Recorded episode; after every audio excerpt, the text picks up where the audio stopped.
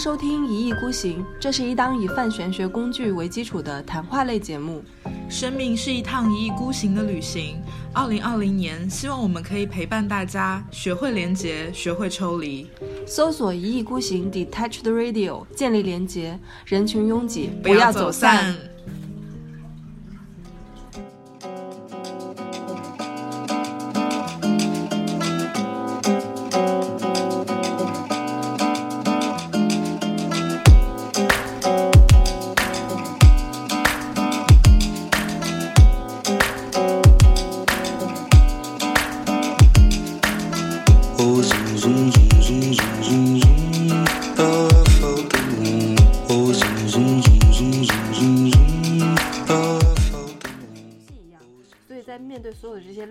时候，只有一种力量能够挡在我们和绝望之间，那就是娱乐。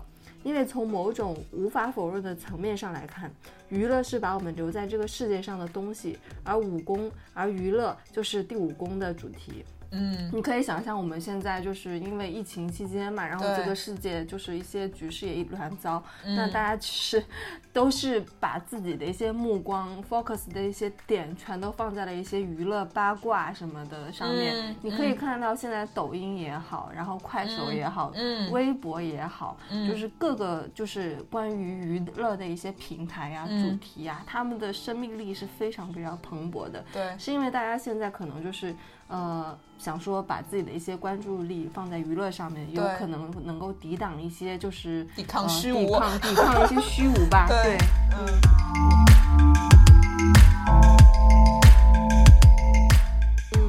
包括我觉得六宫也跟我们常说的强迫症有关，嗯，你会看到金星掉在六宫的人，他感情上的强迫症也会很严重哦，对，会有一些那种那很难谈恋爱，我们叫那个什么恐惧，就是呃精精神精神洁癖，嗯嗯嗯嗯，对，然后包括有一些人画面感出来了，就画面感就出来了，对不对？然后你有的人，比如说金星掉在六宫，你就会觉得他挺挑刺的，嗯，就是对别人啊这种挺挑剔的。然后呢，有的人，比如说他的水星掉在这个宫位，啊，他可能说话挺严谨的，但是你会觉得就是，嗯，严谨的里面有一点刻薄，这种感觉。哎，对啦，就是损人就很客观呀，我讲话很中性。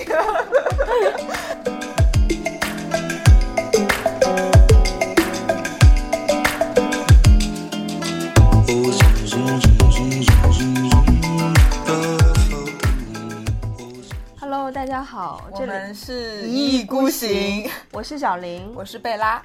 好，我们就是上一期跟大家大概讲了一下十二宫位嘛，然后讲了那个一宫、二宫、三宫，然后讲完以后已经一个小时了。对，然后这一期节目呢，我们会跟大家讲四宫到九宫。对，我们其实就是接着上一期的这个话题，继续来给大家做呃宫位的科普。我觉得我们已经不能算科普了，我们真的就是非常详细的在讲每一个宫位。对，然后还加入了很多自己的理解。嗯，对吧？是的，嗯。然后我们要不要？就是就是回顾一下上一期，对，就是我们带大家回顾一下，就是我们上一期其实提到了三个宫位，嗯啊，虽然只讲了三个，但这三个宫位也是非常重要，就一宫、二宫、三宫，我们把它称之为人格宫。呃，金钱宫和交流宫，嗯，然后这一次呢，我们会从第四宫来带着大家往后走。那其实，呃，就是像我们上一期节目一上来就小林就是非常宏观的讲了十二宫位嘛，感觉讲完了一生啊，其实它也是有一个内在逻辑的。我们就用这个方式带着大家从一宫开始走到四宫，然后开始我们今天的话题。嗯，那其实第一宫的时候，我我第一宫我们把它称之为叫人格宫。呃，我们有说过嘛，那个宫位其实就是我们。们人刚出生的时候，啊，你刚来到这个宇宙，然后这个时候其实你不具备任何的客观意识。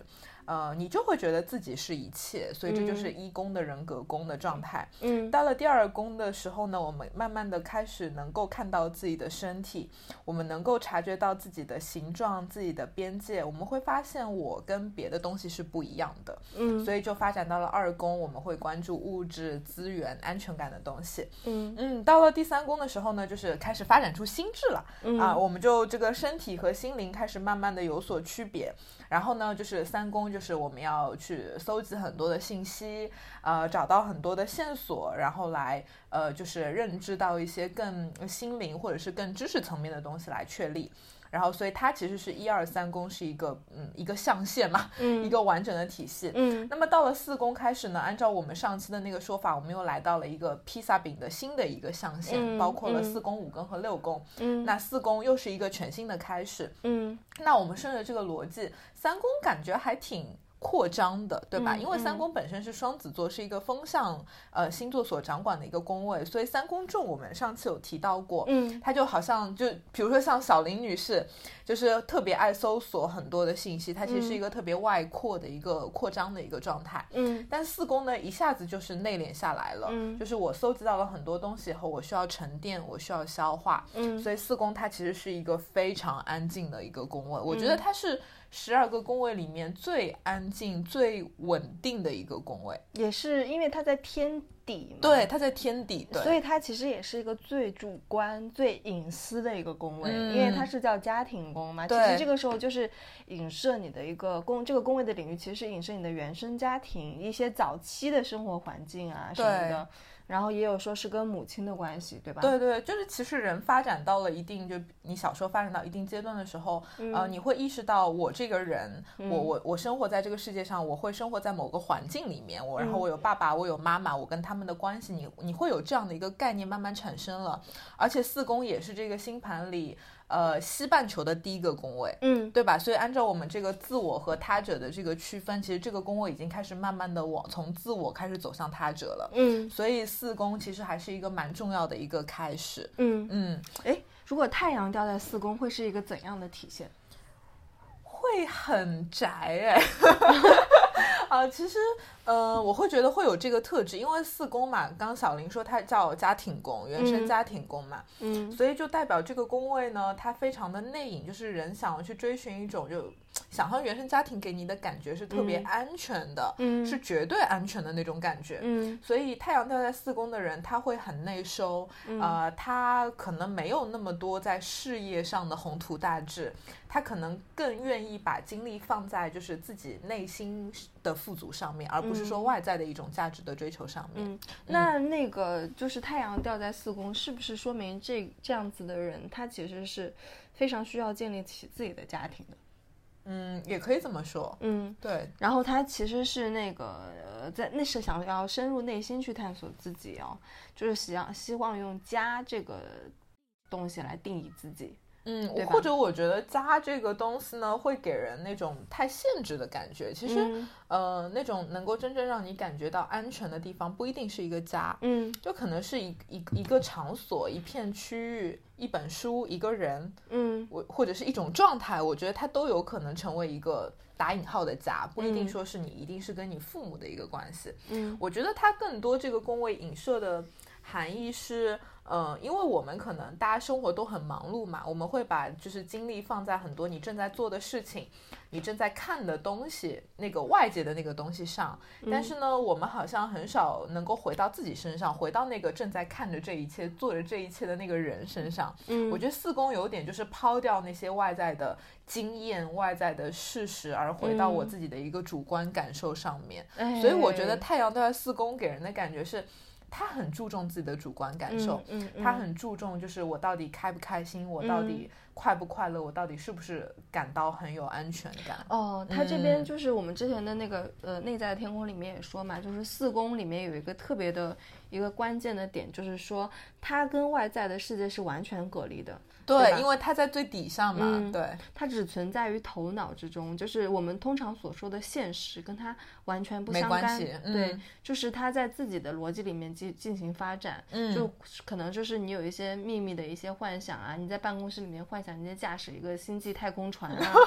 或者你就是说你你在帮助一些那个非洲的贫穷的人民啊，然后或者嗯。你在拉斯维加斯像 Rihanna 一样开个演唱会啊，嗯，就是其实你可以在这个绝对安全、绝对隐私的一个领域里面嗯。去、呃遨游、去畅想，嗯对，嗯，就是我觉得这个其实是这个工位呃比较就是表一些比较深层次的一些含义吧，对去体现。对，然后嗯说实话，我因为你刚刚提到说太阳掉四宫的人会怎么样啊，我第一反应就是我觉得他们在我们现在这个时代有一点吃亏啊，因为我觉得这个时代好像大家对每个人的要求就是你一定要努力的去发展事业、社交干嘛的。嗯，但是事实上真的有那么一类人，他真的对对外扩张没有那么多兴趣。嗯，他对于这个事业或者我正在做的这个经验、事实、现实世界没有那么多兴趣，他更愿意活在自己的那种感觉世界里面。嗯，所以我觉得他们这类人。呃，在这个时代，有的时候会有一些吃亏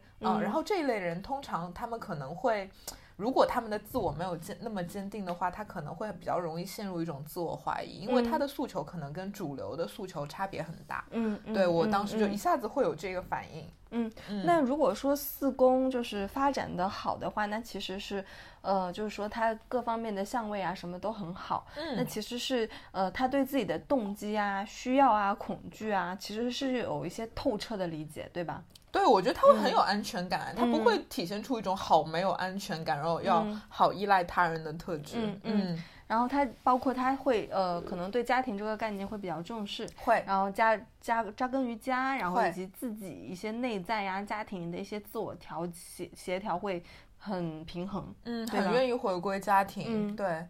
那如果说发展的不好，会是一个怎样的体验？就是就是极端的缺乏安全感，然后会把这种。呃，安全感的缺失投射在长大以后的亲密关系或者是工作上面，嗯嗯，就是会都处不好。我觉得这可能跟当下比较红的那些理论会有点相似，嗯，就是你长大以后亲密关系不行，可能是你原生家庭带来的。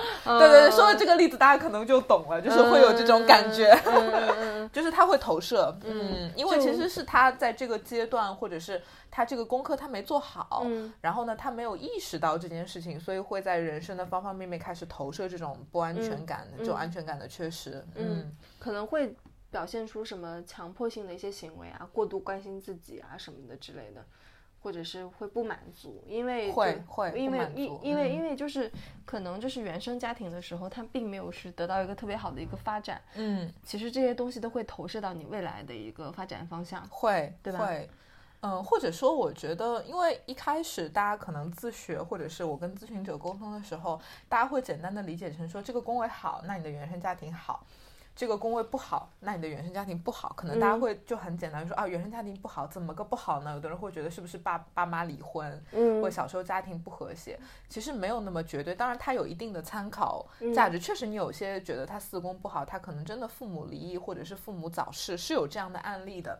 但是我的感觉是，四宫更多体现的是一个人对于原生家庭的主观感觉。嗯嗯啊，就比如说有的人他四宫很不好，嗯，但是你去跟他交流下来，发现他爸爸妈妈其实也没有离婚，嗯，对他也不错。嗯，后来才发现是他主主观上面就觉得那个家庭特别压抑，或者是觉得跟父母不和谐。嗯，对，其实他更多是一种主观的感受。嗯，所以他也会体现出来，就是你长大以后，如果你小时候的那个主观感受不好，就会很压抑。啊，或者是安全感缺失。嗯，其实还是一个个人的一个感受，对个人感受啦，对对对是，而且就是这个宫位呢，就是从占星学的角度来讲，我们会就是看父母嘛，嗯，然后这个其实我比较想就是表达我自己的一些看法，因为就是有一派占星师觉得四宫呃代表的是人的母亲，嗯，因为四宫它是月亮守护的，然后是巨蟹座对应的星座嘛，嗯，然后你就会想到哦，那就是妈妈，然后又觉得对面的十宫是爸爸，其实。不尽然，就是我自己做下来，我觉得它不是这么绝对的，呃，去划分的。然后我是觉得，比如说，就我自己来讲，我的四宫相对来说比较重，然后我会觉得四宫更像我的母亲，因为我的母亲比较严厉的那种感觉。然后我的十宫宫头在巨蟹，然后我爸爸刚好是巨蟹座，所以我觉得十宫更像我的父亲。对，所以其实还是你不用那么简单的去区分，哦，一定这个是父亲，一定那个是母亲。嗯嗯。但是我自己看下来呢，看了很多书嘛。我觉得比较主流的观点是，大家觉得四宫是父亲，嗯，十宫是母亲。小林，你觉得为什么他们会这么觉得？不知道。呃，其实我看了一派说法，他是觉得。因为四宫的感情是比较隐秘的啊，对他他会觉得更像是父亲的感觉。对，然后十宫，因为十宫他会呃掌管你的很多人生的道路啊之类的。然后其实可能很多人觉得，其实母亲扮演的这个角色会更明显一点，嗯所以他们会倾向于觉得四宫代表的是父亲，十宫代表的是母亲，还都。挺有道理的，对啊，至少都说得通。嗯，我觉得是放在看放在哪个社会情境下去说。对，是的，是的。如果在我们这边的话，如果在中国大陆这边，我觉得可能就是呃母亲的一个角色更重一些，现在会更重，对吧？那如果是放在一个西方。可能父亲也挺重的，对或者是更加平等的那种那种感觉。因为其实现在就是，呃，也不是说评论时事啊，确实现在有一些什么丧偶丧偶性的那个丧偶式婚姻，对对对对对，丧偶式育娃，对对对对，类似的，可能就是妈妈会对这个孩子来说更加重要一点，对吧？嗯嗯嗯，确实是。好的，我们接下来要讲的是第五宫，这是一个非常快乐的宫位。然后我就去刚刚去给自己倒了一杯十年的那个呃花雕酒，太好喝了，超好喝 的。然后现在准备就跟贝拉一起喝着快乐的花雕酒，一边讲快乐的宫位。对对对。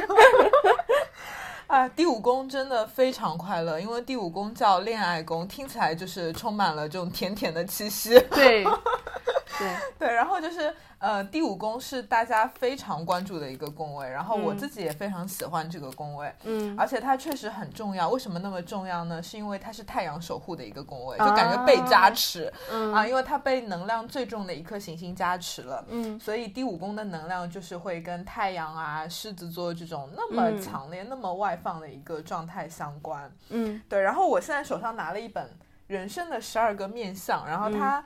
用了一句就是那个圣经里的话，我觉得描述武功特别好。呃，这句话就是马太福音里的：“我实在的告诉你们，你们若不回转，变成像小孩子一样，绝不能进天国。”啊，对，就是因为很有名，这句话在经圣经里面特别有名。嗯，所以就我们以这个开篇来讲武功。嗯啊，武功顾名思义跟恋爱有关。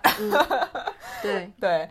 然后我可以给大家念一段，就是内在的天宫里面的关于武功的一段描述。所以我们要两本书 battle 吗？battle 一下，就是因为武功是一个非常快乐的一个宫位嘛，就是呃，怎样滋养快乐呢？我们应该学会怎么样去维维持它呢？就是我觉得现在去念这段话来说，对大家来说可能有一个特别的意义啊，因为大多数的时候呢，生活并不会帮助我们，我们的身体有病痛，我们的账单堆得很高。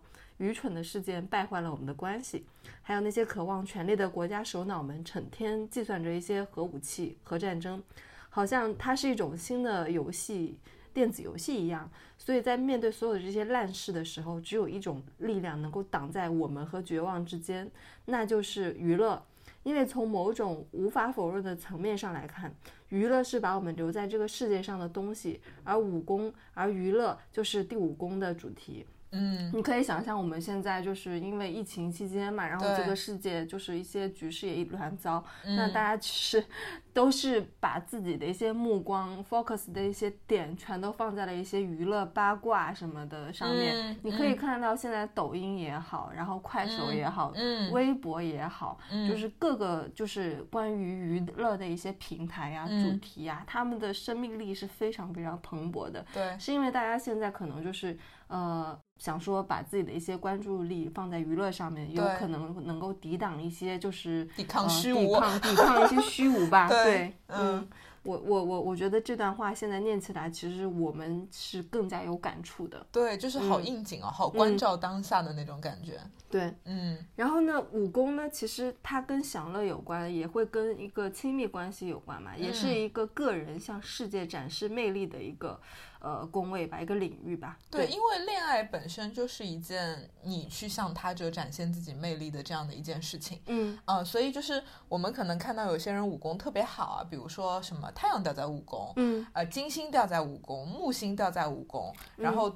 就是刚开始学占星学的时候，第一反应就是哇，桃花这个人桃花运一定很好吧？嗯，那其实我觉得这种解读还是有点浅。那往下去解读的话，我可能会解读说这个人比较善于表现自己，嗯，他可以非常合时宜的去把自己的才能魅力表现出来。嗯，当然要看相位啊，比如说这个人的太阳掉在五宫，但是他这个相位受克，嗯，那可能就代表他非常想表现自己，但他可能表现的方式没有那么合时宜，所以还是要结合。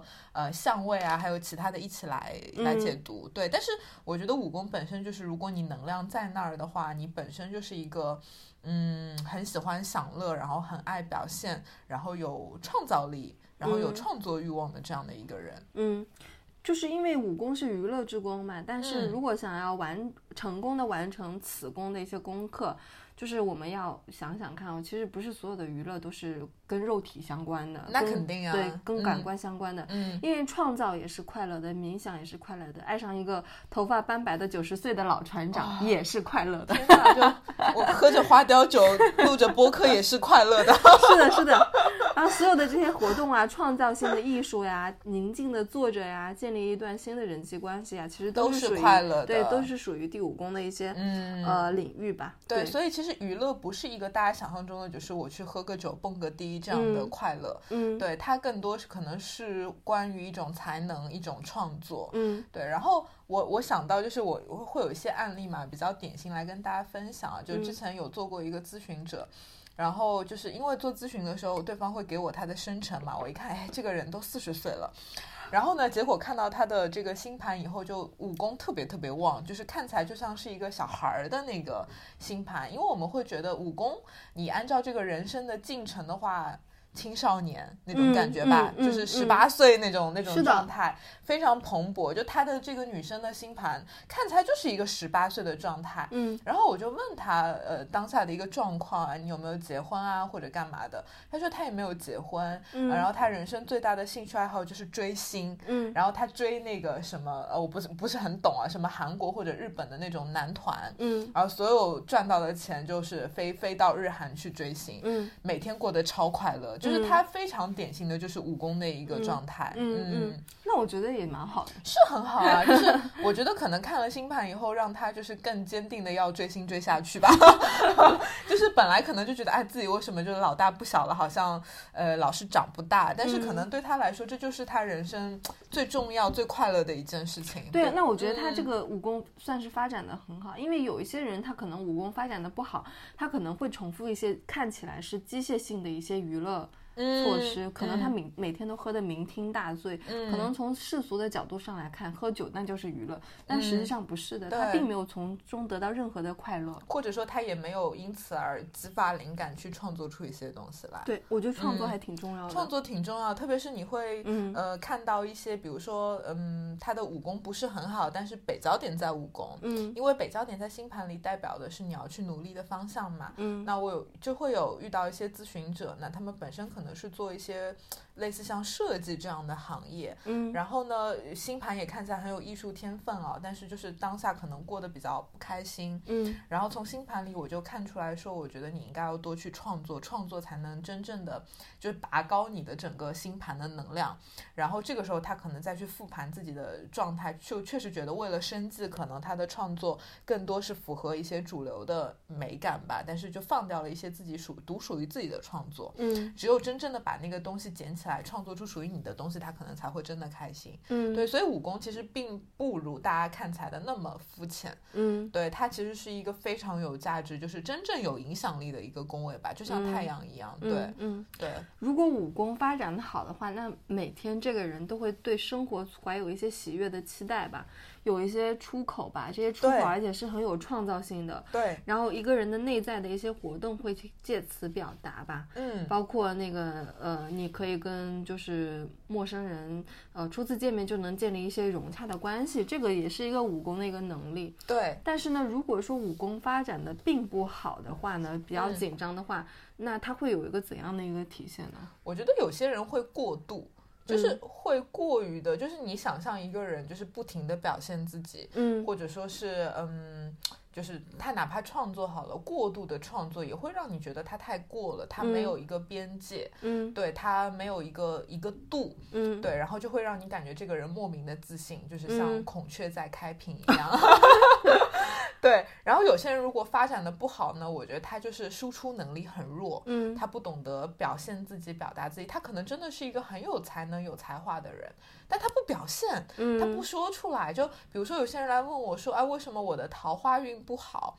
那他可能第一就是星盘可能武功比较空，嗯，或者是武功能量不好不强，嗯。然后如果是我说，会说你是不是在生活里真的就是不爱表现自己，嗯嗯嗯，就是在异性面前你根本不愿意展露出自己的才能和魅力，那人家为什么要来跟你谈恋爱呢？对不对？就是，所以我就说，其实这个宫位更多还是需要你主动的合时宜的来输出和表现。嗯嗯。如果太阳掉在武功是怎样的？就是。挺挺，我觉得挺有魅力的哦，是吧？嗯，对，我觉得挺有 魅力的。然后他也很也很会表现自己，也要看太阳掉在什么星座，就是特别是太阳掉双子座掉武功，那就超超能表现自己啊！双子或者是掉什么狮子 都很会表现。嗯，但如果是掉在比如说巨蟹啊金牛，那他就是可能他表现的方式会比较稳，就稳稳稳妥的那种来表达自己。对，就比较内隐，但是他还是一个爱表达的人。嗯嗯嗯，还有太阳掉武功，可能就会很，怎么说呢？全心投入体验这个世这个世界的一个娱乐吧。对，而且我觉得这样的人，他比较适合做的工作，或者是他的一个人物的设定，就是就好像是有一个舞台，他在站在中间，然后你给他一束光，嗯，让他去表现的那种感觉。所以我觉得武功能量重的人，我会很建议他去做一些。能够让他自我表现的一个工作，就你这个工作不要是一个螺丝钉。我希望你可以站在台上去表达，嗯嗯，或者是什么设计啊、创作啊之类的，嗯，会比较适合他吧。武功还是我挺喜欢的一个。武功我也很喜欢，就是因为很光明啊，这个工位，然后又很快乐，对，特别阳光，特别光明，特别快乐。我很喜欢武功，可惜我的武功是空的，难过。就特别喜欢这个宫位，而且这个宫位也跟呃小孩儿有关。就是比如说，我们讲到四宫的时候，我们会说你如何看待自己的爸爸，怎么看待自己的妈妈。嗯。那么五宫其实就会有一种你怎么看待自己小孩儿的那种感觉。比如说我之前跟小林在讨论，因为他五宫是什么掉在双子座，火星掉双子座，火星掉双子座，然后掉在五宫。对。然后跟。月亮一百二十度，对，所以 我就在说，就是如果按照小孩儿的那个理论，就是如果小林将来有一个小孩儿，嗯，我觉得他更多他看待小孩儿的方式就是。呃，就像双子那种那种感觉，就是他是我的一个玩乐的一个伙伴，哦，跟小孩一起玩。对对对，就是你会用这种方式来看待你的小孩儿，寓教于乐。对，就是这种感觉。比如说，有的人土星掉在五宫，他可能就会嗯严厉，就会很严厉。对对对，会会会这个样子。嗯，就比如说，有的人木星什么，或者是武功特别旺，有可能他在做一个那种。幼儿类的教师，或者是他的工作跟小孩儿相关，他特别喜欢小朋友，嗯嗯，特别喜欢宠物。我觉得有些人很喜欢猫猫狗狗的，武功可能也很旺吧，嗯，会有这种感觉。对武功还是一个很阳光的一个哎，我蛮喜欢武功的，我也喜欢喜欢。而且就是你就是看那么多咨访者的星盘，你会发现就是呃，真正正正就是能说会道、有魅力的人，他们武功都是挺旺的，嗯，对吧？对，嗯。我们接下来说一下六宫吧。第六宫，第六宫这个名字呢有点可怕，现在听起来哦，叫奴仆宫。有死亡宫可怕吗？没有没有。那奴仆宫可能会，我我记得你那个时候怎么跟我就是解释这个奴仆宫呢？就是听起来可能就是这个名字比较难以理解。但是说了一个例子，这样子，就比如说啊，呃，有一个朋友给你打电话。就是心急如焚，他有一个就是一个面试要去参加，需要在一个小时之内上路，但是他的车在高速上面发动不了了，嗯，对他需要你去帮他去开车过去，去把他这个车子修好，所以因为他很着急嘛，那我们就可能就是把这个开车子开过去，去帮他把这个车子修好，然后他也顺利的去去去参加面试了，对，那就是我们这个时候是我们如果说我们。就是正常来情况下，我们会是怎样的感觉？我们会觉得是自豪、开心，就是很高兴可以帮助到朋友嘛。对。但是我们从中得到任何东西了吗？没有。没有。对我们付出了时间、金钱，然后开车什么的这些能量、什么精力什么的去帮助一个人。对我们浪费了自己的半个小时时间或者一个小时时间去帮助这个朋友，其实从任何的实质实质的意义上来来说，我们都没有得到任何的东西，对吧？嗯。但是我们却很开心。对，一种付出的快乐。对，嗯。那么这个其实就是关于奴仆工的一个功课，就是服务 service 那个感觉。对。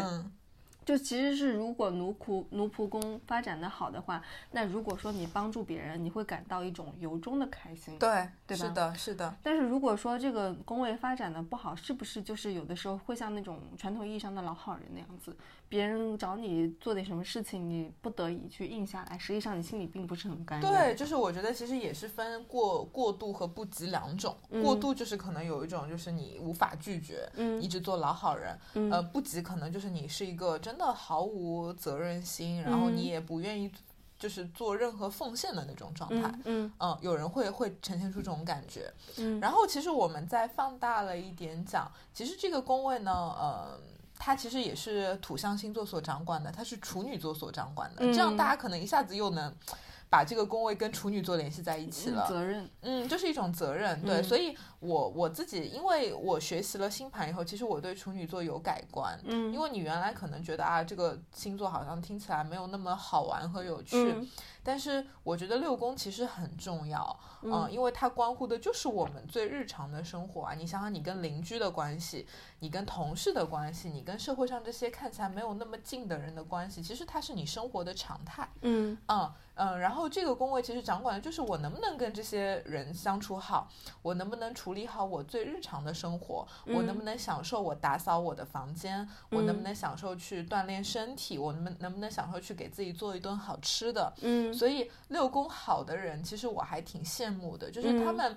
不需要去追求那么高阶的东西，他们只是在家打扫卫生，呃，就是做一顿好吃的，或者是呃，就是帮朋友一个忙，他都觉得很开心。他可以把这些东西安排的井井有条。嗯嗯，所以这其实就是一个关乎你的心智和身体的这样子的一个宫位，你能不能把这个东西给处理好？嗯嗯，所以这个宫位其实还蛮蛮重要的，我觉得它是一个很重要的一个连接点。我觉得这个宫位对我来说，你刚刚说到打扫房间。我觉得虽然虽然我在六宫里面我是一片空白，我我我六宫里面没有星星掉进去，但是我觉得就是其实六宫如果说呃就是发展的好的话。就其实对这个人来说也是一个治愈的效果，很治愈，很治愈。对他就是能从日常生活里得到快乐，就是他快乐的阈值可能就会很低，很容易就快乐。他不会像那种什么你要中一个百万块钱的发彩票什么那种的快乐，它是一个很持续的、很稳定的，就是发自于内心的一种快乐，因为它就是来自于日常。比如说你看到你种的花开了，开心，开心，嗯对吧？你发现你那个。呃，就是呃，就是你打扫了一个小时的房间以后，你发现自己的房间变得井井有条，你开心，对你付出了劳动，你获得一个成果，你开心，对。但是如果说六宫就是没有发展的特别好的话，因为它其实跟工作是相关的，对对对。如果说就是没有能发展的不是特别好，就是。呃，那种就是怎么说呢？就是那种想要发展出有意义的责任感的需求，并不会消失，但是他没有任何的东西可以给出，没有技术，没有特殊技能，只会为了工作而工作。就是我觉得这个这这个我们可以在这儿展开讲一讲，就是像现在其实很多的一些呃职场的一些年轻人，就是像一个仆人一样，做着跟自己毫不相干的苦力，就是奴仆工嘛。嗯，我们就是变成了一个为了工资而干活的。奴仆做着苦工，然后每天都在期盼着一个周末的一个到来。对对对，会发现自己生活在一个满想要满足老板的一个世界里面，因为工作丧失了一些内在的一个方向嘛。所以就是因为我在上班嘛，所以我可能会跟别人聊，会有一些这样的一些，就是身边的一些朋友们可能会有这样的一些感悟嘛。嗯，对，就这个其实我觉得摊开来讲的话，就是其实这个现象不存在于。呃，是绝大多数人都有的一个现象。对啊，就是你身边比比皆是。而且我刚刚听你讲的时候，我在想，这类人他。他一定处不好同事关系和领导关系，嗯，因为我觉得他自己是一个非常消极被动的状态，嗯，那么我觉得人跟之间有能量场嘛，如果你是那么被动的话，我觉得没有人想要跟你玩，嗯，对，如果你是一个很主很主动、愿意付出的人，那你会你跟你的同事、领导都会处得很好，我觉得那这这是一个非常快乐的一个能量场，嗯，然后包括你刚刚提到说就是像一个奴仆一样去工作，我就立马想到公务员了，公务员嘛，人民的公仆。福嘛。那确实有一些人，比如说他六宫特别旺，就是很多好的星星掉在里面，我也会建议说，你可以不妨去考个公务员。嗯，因为我觉得他会很，当然这个我是非常积极的一个态度，我没有觉得公务员这个状这个工作不好。嗯，就这种嗯带有一些服务性质的这样的工作，我觉得都很适合这一类人，因为他们会有服务的特质嘛。嗯，但假设你你不是这样的一个人，但是你为了工作的稳定，或者是你为了一官半职，你去考了公务员，你去做了这样的工作，你会非常痛苦，因为你根本就没有这样的特质啊，你就会非常非常痛苦。嗯，那比如说有一些，呃，比较就是因为这个这个守护他的一个就是星座是处女座嘛，对。那比如说像天王星掉在 六宫，或者海王星掉在六宫，它会是怎样一个感觉？会特别反叛，因为它其实就是气质相反嘛。六宫是非常。特别接地气，因为六宫对面不是十二宫嘛，十二宫特别务虚嘛，因为它这个宫位特别务实，对。但是你这些非常务虚的行星掉在里面，就会呈现出一种非常激烈的冲突。可能对我跟小林来说，我们六宫都是空的，我们对他就是很中性啦。就是你真让我去做这样的工作，我也不是不能做，但是呢，我好像也没有那么主动的要去做，就这么回事儿，对吧？但是对那样的就是六宫里有天王星的人来说，他就是想改革啊，反叛啊。你让他去做公务员，他可能就疯了。对他就是会不仅他他对这个东西的看法不是中性的，就是我不要做这个事情，我就是要做那种特别。呃，先进的非常新型的一些行业，我会见过有一些这个这个工位的人，他可能就会做 AI 啊，就是这种非常高科技的一些行业，对，就是会对这些东西感兴趣，嗯，对。然后包括我觉得六宫也跟我们常说的强迫症有关，嗯，你会看到金星掉在六宫的人，他感情上的强迫症也会很严重，哦，对，会有一些那种很难谈恋爱，我们叫那个什么恐惧，就是呃精精神精神洁癖，嗯嗯嗯嗯，对。然后包括有一些人，画面感出来了，就画面感就出来了，对不对？然后你有的人，比如说金星掉在六宫，你就会觉得他挺挑刺的，嗯，就是对别人啊这种挺挑剔的。然后呢，有的人，比如说他的水星掉在这个宫位，啊，他可能说话挺严谨的，但是你会觉得就是嗯，严谨的里面有一点刻薄 感觉。哎，对啦，就是损人就很客观呀，我讲话很中性。如果太阳掉在六宫，太阳掉在六宫呢？我觉得他首先啊，这个人他挺爱服务的，他他是有服务精神的，嗯，然后呃，他也很愿意，因为这个已经是靠近那个日落点的那个宫那个宫位了嘛，所以他。呃，很爱跟人打交道，然后他也确实能够从跟他者的这个互动和打交道里面感受到自己的价值。嗯，呃，突然想到了居委会大妈 就是有点这种感觉啊。然后包括我觉得他会有能力去，就像我们之前讲的嘛，过好自己的呃那个生活，他会很可能很很爱就是打扫房间呐，很爱这些东西。嗯，对。然后我还想到一个比较典型的案例，就是火星掉六宫。哦，这种人是比较典型的，就是。劳碌命，嗯嗯，就是你会感觉，而且这个劳碌命呢，我觉得是主观选择的，他自己找的，他自己找的，他就是停不下来，他他没有办法接受一种特别，嗯呃那种，就是。就小小生活那种非常居家的小生活，嗯，他就是很忙，要让自己各种忙起来，他就会很劳碌，嗯，所以有一种人的说法是，火星掉六宫的人容易得心脏病，哦，对，就是我我会觉得是因为他让自己太劳碌、太忙碌了，所以他们可能推导出了这个结论。那他们可能对一些琐碎的一些事情特别在乎。呃，我觉得不一定是特别在乎，他可能也挺烦的这些事情。对他可能就一方面，他回来要打扫卫生，回到家以后他停不下来；另一方面又觉得啊，这些事情好烦啊，就很暴躁。他不能够，比如说金星掉在这个工位，我打扫卫生，我很快乐，嗯，我很平静，嗯，就会有这种就是不一样的那种感觉。嗯，火星掉进去，那就是说我我非得一边打扫一边骂街，对对，很有画面感。然后然后也没有让也也没有人。想要让他打扫，他自己在那边打扫，他觉得这个事情无比重要，但他在做的时候又心不甘情不愿。就是他妈可能就跟他说：“你别搞了，你上班那么忙了，我来弄吧。”不行，我要打扫卫生。我觉得别人搞不好就是这种感觉。对，就是那种感觉。天，好累啊！希望没有冒昧到就是听众朋友有 火星在六宫的人。哎，你妈是这样子，没还没有看过他的星盘。好，我们接下来就进入下一个宫位，就第七宫，进入一个新的上线了。对，七宫叫婚姻宫，嗯，然后它就是就是很多人可能非常非常怎么说呢？在乎的在乎的一个宫位，因为它代表着深层次的一个亲密关系，嗯，以及跟他人的认同。这个这个七宫跟我们之前第五就是五宫的那个恋爱宫是不一样的。对，五宫的恋爱宫其实是带有一种娱乐性质的，没有那么认真。但七宫的婚姻宫的话，它可能就是会更加的那种有一个。commitment 就是一个承诺在里面，对，嗯，他就是我前面有问贝拉一个问题嘛，你就是说七宫的一个关键词是什么？嗯，然后刚刚被考到了，七宫的关键词就是他者和平衡，对。因为这边其实大家可以来纵观整张星盘，我们刚刚最早上一期节目有讲到嘛，一宫是人刚出生的时候的那个状态。嗯，我有说过一宫里所有的能量都是放大的、双倍的。那么七宫离一宫是最远的，所以其实，在人刚出生的时候，七宫的特质是非常阴暗的、非常隐藏的。嗯，所以这边想介入一个概念叫阴影。嗯。那其实对一个人，七宫刚好就是你的上升点的背面嘛，嗯，它其实是一个人呃所欠缺的，但是只是隐藏在你内心深处的一个特质，嗯。那么人如何才能补全自己呢？那就是你要找到你的另一半，嗯啊，所以七宫就是它是一个关乎婚姻、关乎他者的这样的一个宫位。所以就是如果说像太阳掉在七宫，那其实它的整体的一个感觉，它最完完美的一个状态就是说，透过你。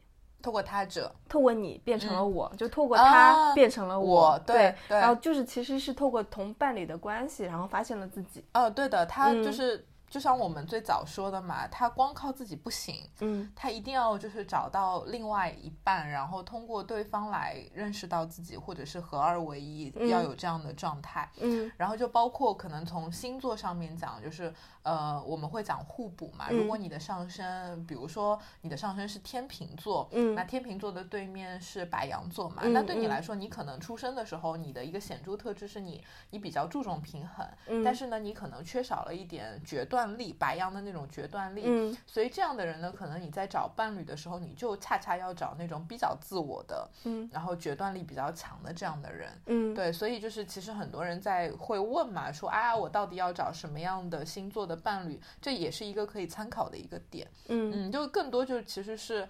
你要呃通过跟他者这个一对一的平衡去重新加深对自我的认知，就这事儿吧，人活这一辈子吧，你你对于自己的认识不能光靠你自己一个人来完成，你就需要通过别别人的一个介入。嗯嗯，呃，如果说成功通过了这个宫位的话，我们就是可能跟伴侣建立了一个比较稳定的一个比较深层次的一个关系，嗯，可能就会有一些以下的特质嘛，比如说很平等互相，然后比如还有一些开放性，比如说当一些环境发生改变时还能维持下去，还有包括有一个独特感、独特殊的一些融洽感，对吧？嗯嗯嗯，对对。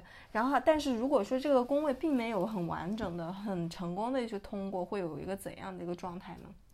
呃，挺多的，比如说举点例子啊，比如说。嗯，有的人木星掉在七宫，嗯，呃，我有做过这样的案例嘛？因为木星，呃，我们在占星学里，我们会觉得它是一颗高价值的一个行星，嗯，那有的人木星掉在七宫呢，本身其实你觉得很好嘛，木星是一颗幸运的行星，嗯，但是这样的人会体现出他会把这种高价值的东西投射在伴侣身上，嗯嗯，七宫是一个非常关乎投射这个词的一个东西，你但凡自己有一点缺失，你都想要从伴侣、从他者身上去得到嘛，嗯，但是。是有的时候人对自我的认知不健全啊，你你意识不到这个事情是你没有的，你反而对对方有高要求，嗯，然后他就会把木星的这种特质投射到伴侣身上，他希望我的伴侣就像是一个全知全能的上帝一样，嗯嗯，引领我，然后呃照耀我，就会有这种非常不切实际的这种呃状态，所以就是这就是气功发展不好的一个很典型的一个状态，或者是他呃不是很了解我自己是一个什么样的人，所以他在寻找伴侣的。过程中总是失败，嗯嗯，就是他达不到那个平衡的感觉，会不会就是有一种，比如说过度服从到过度掌控？会的，会的，会的，它其实是两端嘛，嗯，一类人就是他放掉了自己，嗯，我就是听从对方，我为了维持这个关系，我完全牺牲掉自我，我他觉得我只要妥协，我就能维持这个关系。有的人呢，为了维持这个关系，他压制对方，嗯，我要来控制你，嗯，对，其实他们都没有掌握到这个宫位真正的一个一个关键词，就是平衡，嗯嗯，或者就是极度依赖啊，极度害怕依赖啊，对，其实都是同一个问题的。就是正反两方面的表现，本质是一样的，对吧？嗯嗯。其实，其实我觉得这边可以再读一段，然后内在内在的天空里面的一段话哦。嗯。其实他这边有说到嘛，就是呃。平等意味着互相依赖嘛，在关系中还有一种开放的意识嘛。比如说老老式的婚姻中，对上次对对这个的说法是直到死亡将我们分开嘛。嗯，所以如果说我们要成功的去穿越第七宫，我们没有必要走得那么远，但是我们必须要跟另一个人有一个承诺，这段关系不应该是为了方便，而是必须得有一个感觉，就是即使环境发生大的改变，关系本身也不会受到影响。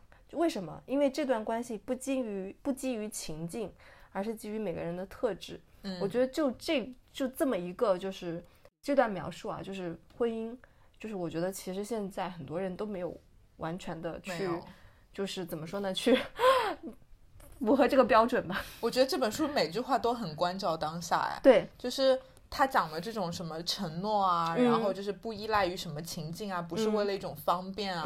我觉得就是当下人可能已经，大家可能越来越觉得婚姻不重要，承诺不重要，抱着一种玩乐，就好像一直停留在第五宫的那个状态。嗯对，如果你发展不到这边。那你好像总是就是有一门功课你没有做完，嗯，你因为没有发展出这种承诺，然后你可以非常有纪律的、勇敢的去跟另一另一半去维持一个关系的话，我觉得你你可能对自我的认知这一块永远是缺失的，因为这个功课只能通过这件事情来完成。嗯嗯，包括就是我们我我们我们两个人嘛，我们贝拉我们我们可以没可能也没有一段非常怎么说呢，就是这个亲密关系就是怎么说呢？但是我们必须要。认识到这么这个事情，它的原来应该有的一个理想状态是怎样的？对对，而不是说就是呃由当下的一些价值观所影响，就是说那个呃这个亲密关系不重要，我只要我自己就够了。对，然后或者是说对这个事情就是进行一些忽视或者干嘛的，就是我觉得还是要就是你要知道这个事情的一个最最理想，就是最最。客观那个存在是怎样的？鲜艳存在的东西，鲜艳存在的，东西，你往那个方向去努力。对对对，而不是说就是，嗯，就是由随随大流，随大流。对，随当下的一些什么所谓的心理学的一个公众号。对，鼓吹，对对对，庸俗心理学，庸俗心理学是鼓吹。对我，我就是很同意小林刚说的那个话，就是我觉得婚姻不管这个当代大家怎么看待婚姻，我觉得婚姻或者是亲密关系那种带有承诺性质的关系，它是有它的价值所在的。嗯，对，我觉得不要因为这个社会是怎么样的，大家就觉得啊，那我不需要再去。呃，那个遵守那个婚姻的这个呃，或者是关系的唯一性了，我觉得其实并不是这样子的。当你真正去克服掉你的贪婪和欲望，然后真正的能够呃忠诚于一段关系的时候，你一定会得到一个特别好的一个结果。嗯，对对对，它一定是会有收获的。即使没有最终最终的那个结果，嗯，是并不如你想象中能够达到一个比较理想的一个状态，但是从中你也获得了一些。我觉得真正有价值的是你，你坚信你你你相信这个。东西是存在的，然后我尽我最大的努力去遵守这个规则，去克服自己的贪婪和欲望，嗯，克服自己想出轨的欲望，对，然后就是去遵守这一段婚这一段婚姻或者是这一段恋爱，对我觉得这其实就是七宫教会我们的一个功课，嗯，而且它很重要，因为它是上半球的第一个宫位，所以就是。如果你能够，我觉得这是就是很基础的一个，就是你要呃，最后你要走到这个世界的时候，我觉得这是你必须要通过的一步，因为你要再往后走，你要去呃跟外面的世界打交道，你要去跟宇宙打交道。我觉得就是你需要学会承诺，嗯，呃，需要学会这个跟外界平衡的一个关系，而不是以自己一直以自己为中心，它是一个。很重要的一个功课，但是挺可惜的。我觉得现在挺多人就是跳过了这一步，然后开始做后面的事情。是的，对对吧？其实第七宫，我觉得是其实是一个东西。就是你无关乎对方是一个怎样的角色，对。其实他这边有一个功课，对自己来说挺重要的，是你要把自己放出去，嗯，对不对？对对，你要交托出去那种感觉。但现在的人好像有点紧张，都不太愿意把自己交出去，就是把自己保护的很好，或者是呃比较自我。对，所以我说好像大家一直停留在之前五宫或者是一宫的那个状态，嗯，但是这是你必经的一步，嗯嗯，可能就是呃就是玩大富翁什么玩玩到了五宫以后。六宫以后，哎，直接跳过七宫啊，那么难，要把自己放出去，就跳过去。对对，好，我们就现在跳到八 到八宫了。八八宫总感觉应该再喝两口酒。对，再喝两口吧。我来，你来喝酒，我来念一念八宫是什么。八宫它的名字叫做死亡宫，它的对应的星座是那个天蝎座。嗯，对，挺可怕的哦，挺可怕。它对没有冒犯到 天蝎座的朋友。它对应的行星是那个火星。然后冥王星，冥王星，对对对，然后它它其实是一个，嗯，怎么说呢？它其实是在人类艺术中所普遍存在的一些本能行为的遗传因素啊。这个罢工的领域啊，就死亡，可能想到这个，大家可能会比较的害怕害怕什么的。那实际上呢，它其实是让你去考虑自己跟死亡的一个关系，嗯，就是包括性的层面，建立生命关联的一些本能的欲望啊。包括对肉体必死的一些本能的意识啊，包括我们应该怎么样去应对死亡的方法，以及对不可见的、超自然的一些灵性的一些实相的维度的一些本能的感觉啊，比如说死后的生活啊、死后的生命呀、神秘学什么的之类的，听起来是个大杂烩。对，很杂烩。它不是有三个关键词吗？死亡、神秘学、性。嗯，对。其实就是我觉得水象宫位有一个。就是都挺类似，比如说我们最早讲到四宫的时候，我们说这是一个巨蟹座掌管的宫位，然后它很稳定，它很内收。我觉得，呃，八宫因为也是嗯天蝎座所掌管的一个宫位嘛，我觉得它跟四宫有拥有同样的特质，就是它非常内收，嗯，只是说它挖的更深。四宫只是说我回到我的那个让我感觉安全的家庭里，八宫就是。我不仅要回来，我还要就是从我的心底不停的往下挖，就好像有个下水道，我就不停的往下挖，看我的下水道里是不是还长了青苔那种感觉。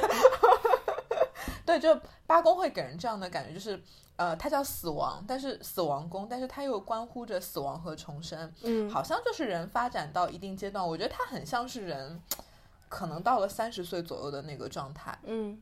就是你好像呃，人生经历了很多事情，工作、感情、呃，家庭，你都经历了一遍，然后你对自己大概有了一些认知。可是到了某些阶段的时候，你会觉得有一些东西我需要推翻掉。嗯嗯，不是我成长一直拥有的东西，它一定是对的。嗯，所以这个时候你开始有点要剖析自己了，要怀疑了。嗯，所以你开始往下挖，就想看到呃，我心底深处我会不会有什么黑暗面？嗯，对，人性到底是一个什么东西？嗯，亲密关系。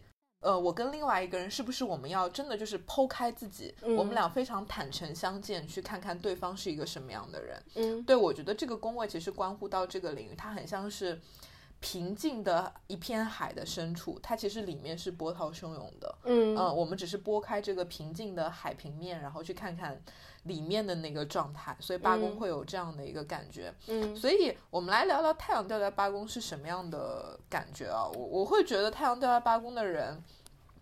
挺敏、挺敏感、挺敏锐的，就是会带有天蝎座的特质。嗯嗯，给人感觉就是想的比较深，然后呢，可能会有一点点阴郁，可能。然后呢，我觉得他可能直觉力很好。哎，我突然想到，八宫不是太阳掉八宫，不是跟偏财相关吗？对，也跟偏财相关。对，所以我我会很建议太阳掉八宫的人去搞那种什么投资啊。对理财啊这样的工作，嗯，然后包括太阳掉八宫的人，他们就是偏财运很旺，嗯，就是。他们就是他们不适合做那种就是勤勤恳恳工作来换取薪资的工作，他们适合那种就是你需要动点小脑筋，因为他可能还有点像利用人性，我非常深谙人性，我通过人性的揣摩，然后我借你的手来赚第三者的钱，嗯，就会有这样的感觉，它都是通的。嗯，说到这个，我觉得就是你这种给我的感觉，是不是就是就太阳掉八宫的人，他其实会想让人想自然而然的帮他。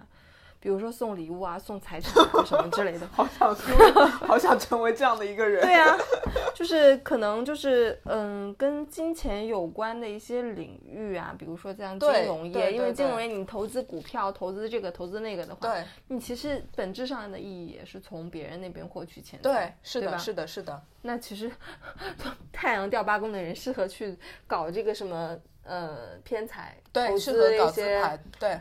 投资一些什么比特币？对对对对对，比较适合做这种，就是比较可能会有挺多人愿意给他资源，然后帮助他的。嗯，哎，如果说比较八宫就是比较和谐啊的人，是不是他会拥有一些比较健康的、流动的、自然的性生活？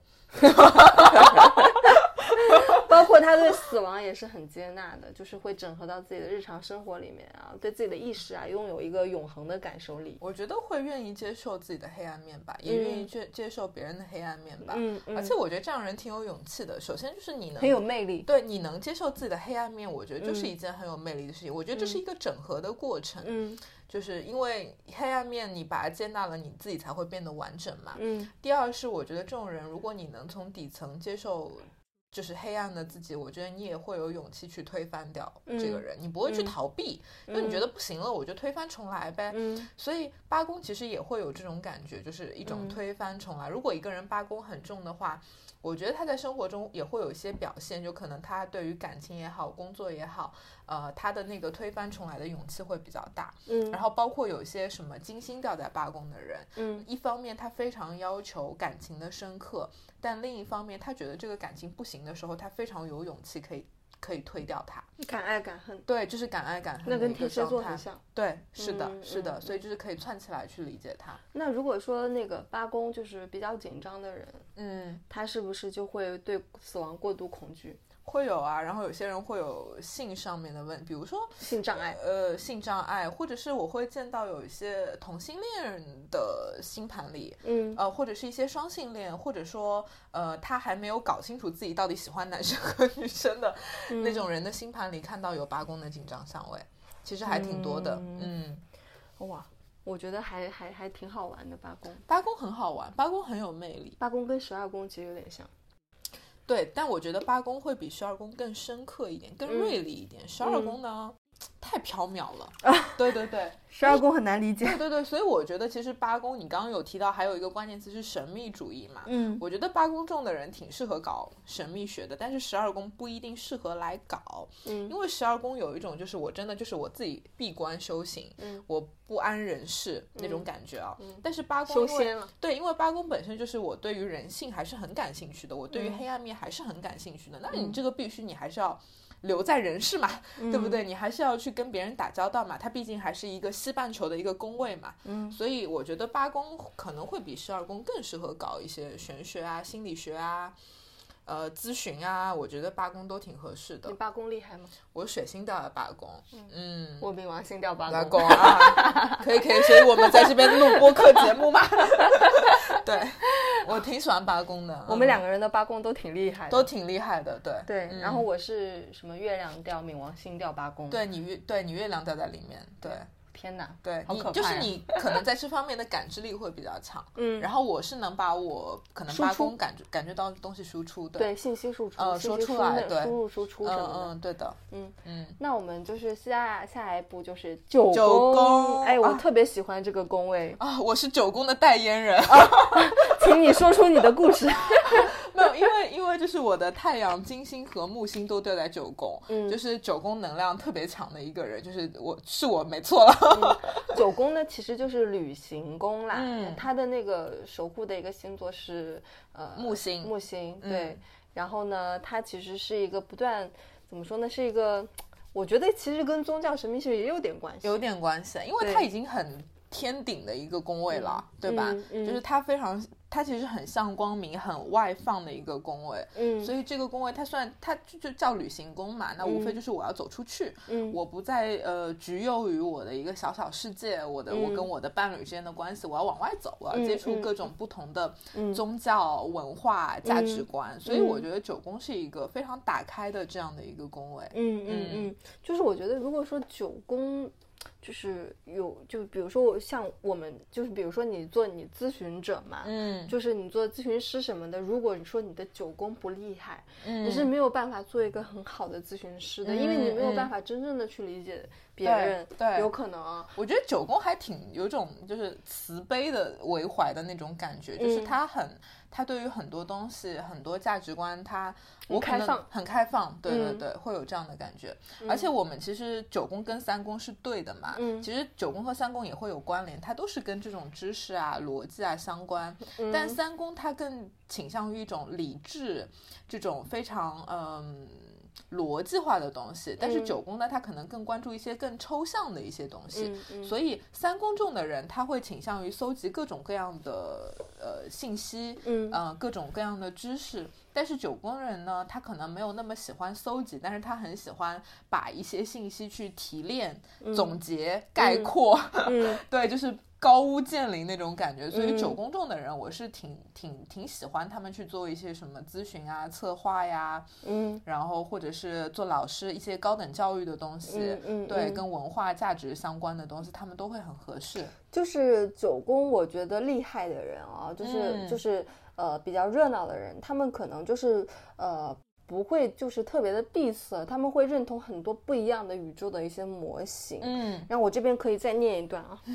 对，就是就是九宫的人会是这样子，就是我们现在想象你完全理解了这个九宫的一个模式啊。比如说你参加了志愿者组织和平队，然后你被派往派往那个亚马逊盆地，然后你开始生活在一群我们大多数人都会认为是原始人的一个当地人中间。就是他们的生活方式会让你震惊，就是卫生条件很恶劣，嗯，非常僵化的一些性别的角色啊，比如说用虫子当早餐呀，然后比如说很灵邪灵啊、迷信啊，就每件事情一开始都让你很迷惑，嗯，很困惑，所以你就觉得就是我们的现代生活就像一块就是塑料餐布上面的热狗，就是，但是慢慢的。改变发生了，九宫厉害的人啊，嗯，你开始认识他们，和他们交朋友，就是你在这些原始人的眼中看到了智慧、敏感、慈悲、人道主义，你开始理解他们的行为、他们的文化，慢慢的你理解了他们的宇宙模型。我觉得这就是九宫，嗯，对，就是你就是九宫就是很开放的，就是要。很愿意去相信的一个领域，他愿意去迭代自己的价值观，就是他可能接受到一种新的东西的时候，他不会就是本能的拒绝，呃，也不会一直那么僵化。他觉得这个东西好，有值得借鉴的地方，我就愿意去相信你，嗯，嗯，就特别好。我觉得这个这是这个工位特别。优秀的一个地方，嗯，然后就是你会，呃，小林刚念这段的时候，我也会想到很多你身边的一些人嘛，嗯，呃，可能大家经常会听到一些论断，说很多人会觉得人跟人之间本质上是无法理解的，嗯，不同的国家之间的那个文化太不一样了，我们没有办法真正的理解欧洲人，嗯，呃，我们欧洲人无法理解非洲人，你会带有这样的观念，那如果我们秉持着这样的观念的话。那我们永远只只能够理解自己啊，那挺可悲的，我就觉得。但是如果你能够去修行九宫，或者是去做九宫的功课的话，你会相信其实这些东西是可以理解的。嗯，对。然后，然后这样子的话，你的世界观可能会变得更包容和更开放。嗯嗯。所以九宫如果发展的好的人啊，他们会有一种打破常规啊、合乎新的一些行为模式。嗯，包括他们会对生活啊的进化意义啊。目的性啊，产生非常清晰的一些个人的感受，对吧？这个这个宫位挺挺乐观的，因为我们讲过，一个是他木星掌管嘛，嗯，一个是他的守护的星座是射手座，嗯。嗯，就像我们对射手座的认知一样，很敢想敢做，然后也很热烈，然后他又靠近天顶嘛，所以这个宫位本身是很很乐观的，嗯，对，特别是。我们从八宫走到九宫，嗯，然后我们会感觉八宫其实是一个比较呃阴沉的，就不断向内探索的这样的一个呃宫位，有种就是我要挖掘我的过去，嗯，然后当你把你的过去黑暗面全部挖掘完、整合完以后，你开始能够真正的往外走，嗯，然后你带着很多的希望去放眼未来，嗯，对，所以我觉得九宫就是非常充满希望的这样的一个宫位，就是它会扩展一个人的存在结构，但是这个宫位有问题，就是如果你能量过度了，嗯，呃，你有的时候就是太膨胀，对，就是会有这样的感觉。就比如说，我有的时候会说那个。太阳和木星合在一起的人，因为木星是代表了九宫嘛，嗯，其实会有点像啊，就是日木合相的人，他就是很膨胀，因为他内心有一个崇高的理想嘛，嗯嗯，就比如说我相信世界大同，我相信人跟人间都可以理解，嗯，你会有很多美好的期待，但是现实可能会给你打脸，那这个时候你就像一个呃充满气的气球一样，啪戳爆了，对，所以就是九宫有的时候你也要掌控好它的度，它有的时候太乐观、太积极、太开心，嗯，然后导致它没有那么。它不太接地气，它没有那么现实，嗯嗯，它有一点飘。九宫给我的感觉，呃，同时可能也有另外一种方向，就是它可能会就是发展的不好啊，有可能会导向另外一个你刚刚说的那个日木合相，另外一个方向就是它可能会比较城市化的去体验。嗯，对，可能会比较变得比较思想比较僵化了。会，对，会，会，我觉得会这样子。嗯，或者是他本身内心有很多很丰富的一些知识，一些知识储备在里面，但是他就是发展的不好，他找不到一个空间去发展，他可能就像前面说的，像被扔到那个芝麻街的一个物理学家一样。嗯，对，对，是的，扔到儿童乐园的一个物理学家，他就可能发展不出来。嗯，对，那种感觉。对。哎呀，我们已经就是聊了六个工位了，聊了一个小时了，聊的嘴巴都干了。我觉得，我觉得真的是那个感觉，好像那个就是时间过得很快。很快。我们在聊这个，我们只是聊了六个工位而已。然后感觉擦擦擦擦擦，一个多小时过去了。然后就感觉好像那个人生从刚出生就一路聊到了那个，嗯，就是三十多岁的那个状态。嗯嗯嗯，我们也进行了一次很好的复习了。对，就是因为我们在录节目的中间，就大家看着书在那边复习。对对对对。然后那个我们这期节目就先到这儿，然后下期我们会。就是讲最后的三个宫位，就好像人生人生到了我们三十而立了嘛，我们后面要四十而不惑，五十而知天命了，就就是要讲最后的三个宫位。我觉得那个这三个可能我们要花时间好好讲一讲。对对，因为他好像可能在听我们节目的呃听众年纪也都没有那么大，嗯，然后我觉得那个可能是一种我们都在畅想未来的一个状态，嗯，特别是十二宫很难讲。对，因为我们也没有到老年要死了的状态，对。因为他就是人生的最后阶段嘛。